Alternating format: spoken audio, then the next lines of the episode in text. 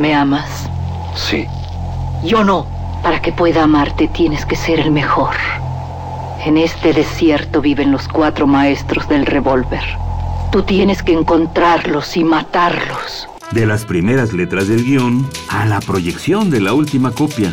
Las mejores escenas de acción suceden detrás de la pantalla. Porque ahí donde ves yo antes era rico de a madre. ¿A poco? No más que, hijo, no veas que me gasté la feria. Una parte, la neta, me la gasté parrandas, desmadre, viejas, pedo. ¿Y la otra parte? No, es así, me la gasté a lo pen... Radio UNAM y la Academia Mexicana de Artes y Ciencias Cinematográficas presentan Toma 46 con Blanca Guerra, el cine en voz de sus creadores.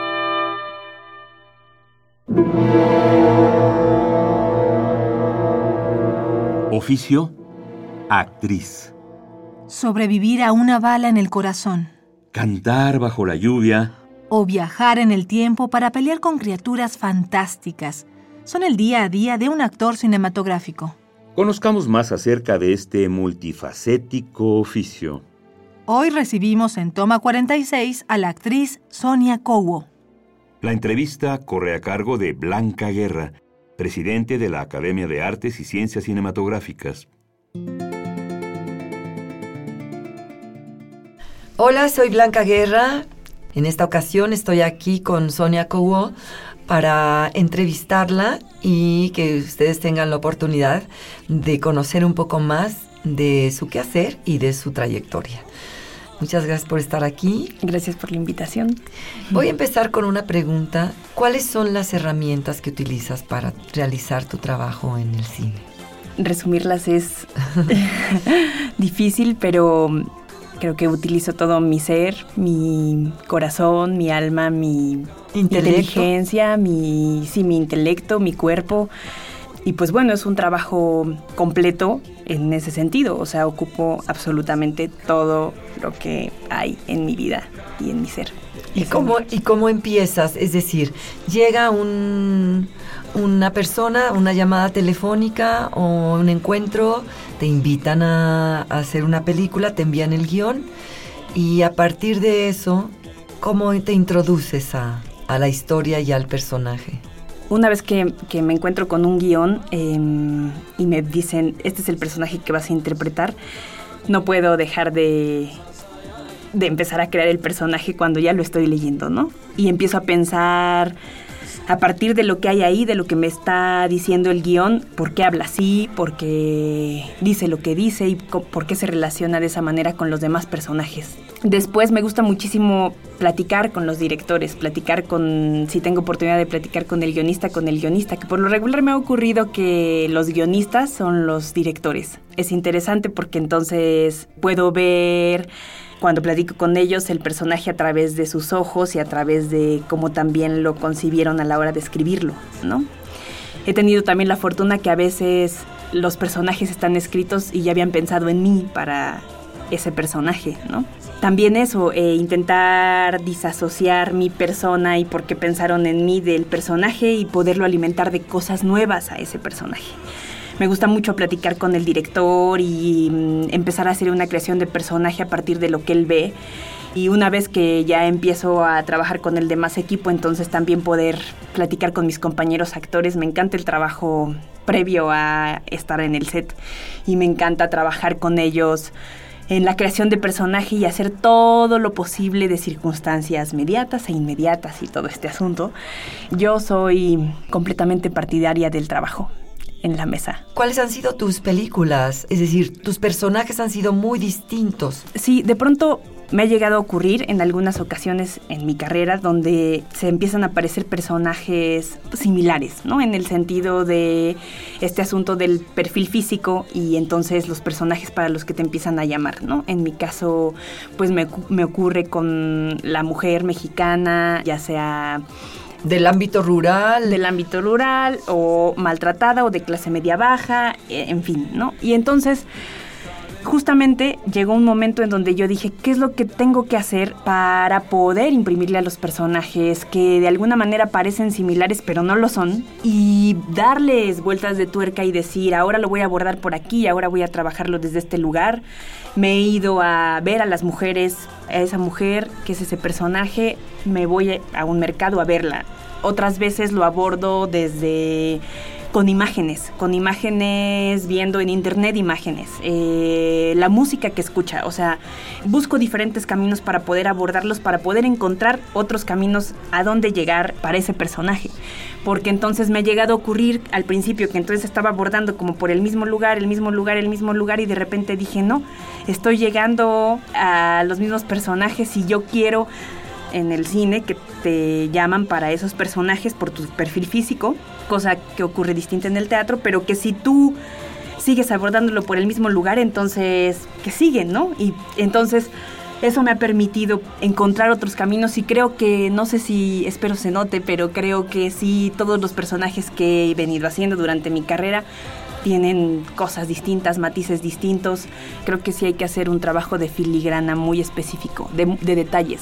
Yo creo que el trabajo, el trabajo real está en los detalles, porque entonces si empezamos a generalizar, ocurre que empiezas a hacer lo mismo todo el tiempo, e independientemente de cómo vaya a trabajar el director, y ya él me irá diciendo que funciona, que no funciona, y entonces ya yo voy borrando y voy reescribiendo o es que es difícil, ¿no? Porque de pronto yo digo, bueno, también si tú tienes una continuidad en el trabajo y una cierta similitud en los personajes en los que, a los que enfrentas. independientemente de eso, creo que si tienes una continuidad en el trabajo, o sea, si haces, terminas una película, entras a otra, entras a otra, entras a otra, al mismo tiempo que tú entras en una zona de confort, de no exigencia, el director también. Estás escuchando Toma 46. Sí, totalmente. Y un poco lo que me ha venido pasando ahorita en, este momento de mi carrera, que cuando uno va avanzando, ya hay momentos en los que se da cuenta que hay proyectos que no, que no son tan unos son más interesantes que otros, pero cada vez es menos el trabajo que tú dices, en este me aviento con todo.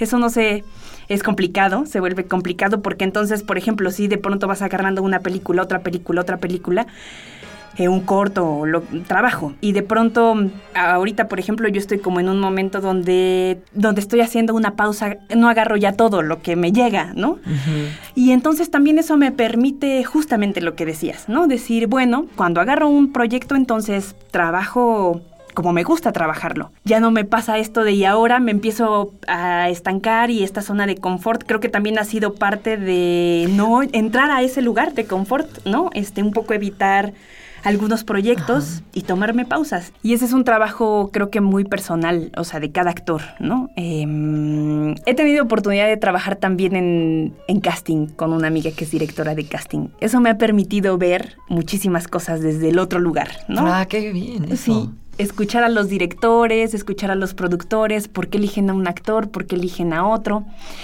Y también me ha dado calma cuando digo, en este momento no hay proyecto, es porque en este momento no hay una película para mí. Y no es porque mm, yo no esté trabajando, porque no sea buena actriz o porque es así. Y ahorita este director ve mm, en este actor ese personaje. Y entonces también me ha permitido respetar esa visión del director, cómo concibe su historia. Aunque yo podría, yo digo, yo podría ser ese personaje, ¿no? Cuando estoy ahí viendo el casting de los actores, digo, yo podría ser ese personaje.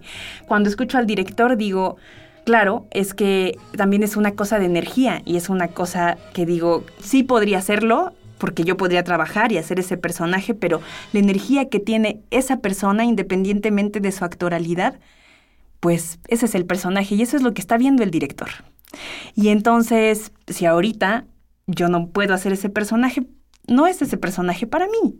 Y en fin, esas pausas, trabajo en, en, dirección de casting con ella, ¿no? Me pongo a ver películas, me pongo a leer. Tengo muchísimos proyectos de teatro y de cine por ahí, no muchísimos proyectos de cine, pero, pero, sí un par de películas, hay argumentos desarrollándose y de teatro, obras de teatro que quiero levantar. Entonces me pongo a darle y a justamente esos proyectos que tengo ahí guardados y que me pongo a realizar cuando estoy en las, mis pausas, los personajes que ahí están son personajes que me sacan de mi zona de confort y de la zona del perfil en el que en el camino están que, enfocándote, que están claro. enfocándome entonces creo que en este momento para dar el, ese brinco debo yo levantar mis proyectos para poder eso que tú decías demostrar que uno puede Claro. hacer muchas otras cosas Sí, retarte de otras maneras. retarte y retarte también desde el lugar este de tú levantar tus cosas no esas son mis pausas Pues las llenas bastante bien, porque mucha gente se angustia cuando tiene pausas en el trabajo, sobre todo en cine. ¿Tú crees que el actor es una pieza más de todo lo que converge en los proyectos cinematográficos? Así es sí ¿Y por qué se le trata tan así como divos, eh? Exacto. No, yo creo que somos, yo creo que ha venido siendo como Es el, misticismo y es el elemento más importante, aquí lo decimos tú y yo. Exacto. Es Porque que- finalmente que es si el no que- da la que, a ver, haz algo sin el actor, ¿no? Exacto. Pues te resulta un, un documental. Claro, porque es el que da la cara, es el que está contando la historia. A través de él se cuenta la historia. Sigue escuchando Toma 46. Pues es el, el- el vehículo para hacer el contacto con el público, finalmente. Sí. El público es el que agradece que alguien así le esté contando una historia. Exacto. O algunos así les estén contando una historia. Exacto, y es al que reconocen. Pues sí. Imagínate si van a reconocer al guionista o al editor. Exacto. y lo importante aquí creo que para todos los Ni al director a veces. Exacto. que para todos los departamentos y también para el público es importante conocer, y sobre todo los que hacen cine, conocer cuál es el trabajo del actor. Creo que hay un desconocimiento absoluto al respecto de qué es lo que hace el actor y por qué, porque no hay el interés y por qué yo creo que todos deberían de tomar, los que hacemos cine, deberían de tomar clases de actuación para poder entender cuál es el trabajo del actor. Porque cuando se necesita respetar el trabajo, como que tú necesitas, por ejemplo, silencio, agua, alimentarte con sanamente, no, porque entonces a la hora de que tú vas a ocupar y tu cuerpo y tus emociones y y entonces no están esas cosas que son tan simples y tan sencillas donde tú sabes que tú necesitas para tu trabajo, o sea, es decir, no estás pidiendo más que lo necesario, pero se le trata como divo, pero en esos detalles no hay el cuidado, ¿por qué? Porque no hay un conocimiento de qué es lo que hace el actor. Nadie se ha metido a un curso de actuación y dicen, ah, es que claro, de esto se trata y entonces por eso se pone así cuando no le ofrecemos agua, ¿no? Creo que hay un desconocimiento de qué es lo que hace el actor y entonces los detalles se descuidan y mm, entonces creen que los actores somos vivos y malhumorados y, y gritamos por nada. Sí. No, son los. eh, no, que, que de pronto es como la pieza más importante. ¿Crees que es la pieza más importante en una película? Sí, como hablábamos ahorita en el sentido de que es a través, es la herramienta por la cual se cuenta, a través de la cual se cuenta la historia y a través de la cual el público conecta con la historia. Por eso creo que es muy importante. Sin embargo, sí creo que todos los departamentos tienen su importancia desde distintos lugares. Y la del actor es el lugar, es muy importante y Es el más respetable. lucidor. Pero es exacto. Es una pieza, es una gran pieza de todo el engranaje. ¿Tú crees que Yo la verdad creo que no. Eh, yo creo que no porque aunque hay películas y hay muchos directores que trabajan con no actores y que pueden hacer películas sin actores, son películas completamente distintas y prescindir del actor en absolutamente todo el cine es imposible. Porque simple y sencillamente un actor puede hacer muchos personajes y el director, si es un buen director de actores, puede matizar con su actor. Sin embargo, cuando hacen películas con no actores, eh, mm, animación? Sí, pero es que yo creo que es otro tipo de, o sea, es otro tipo de cine. En realidad es animación y punto. Tú no estás, estás viendo y ahora la animación está impresionante. O sea, yo digo, O sea, animación en el sentido de que sea una igualititita a ti. No.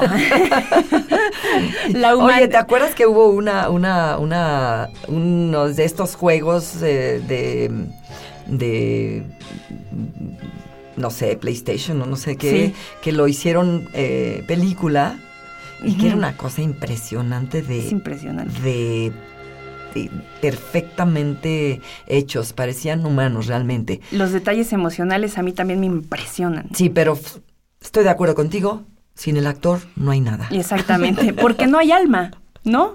No hay alma, No claro, hay no hay emociones. No hay, no hay esa humanidad. No, ni hay este realmente intelecto, ¿no? Exactamente.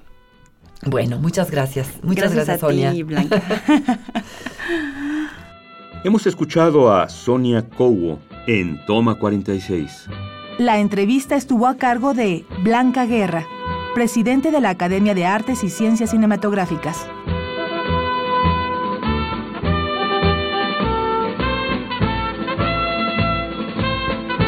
Acabas de escuchar Toma 46, una producción de Radio UNAM y la Academia Mexicana de Artes y Ciencias Cinematográficas.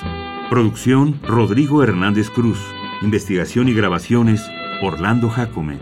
Guión Damaris Vera. Operación Francisco Mejía. Acompáñanos la siguiente semana para conocer más de nuestro cine en voz de sus creadores.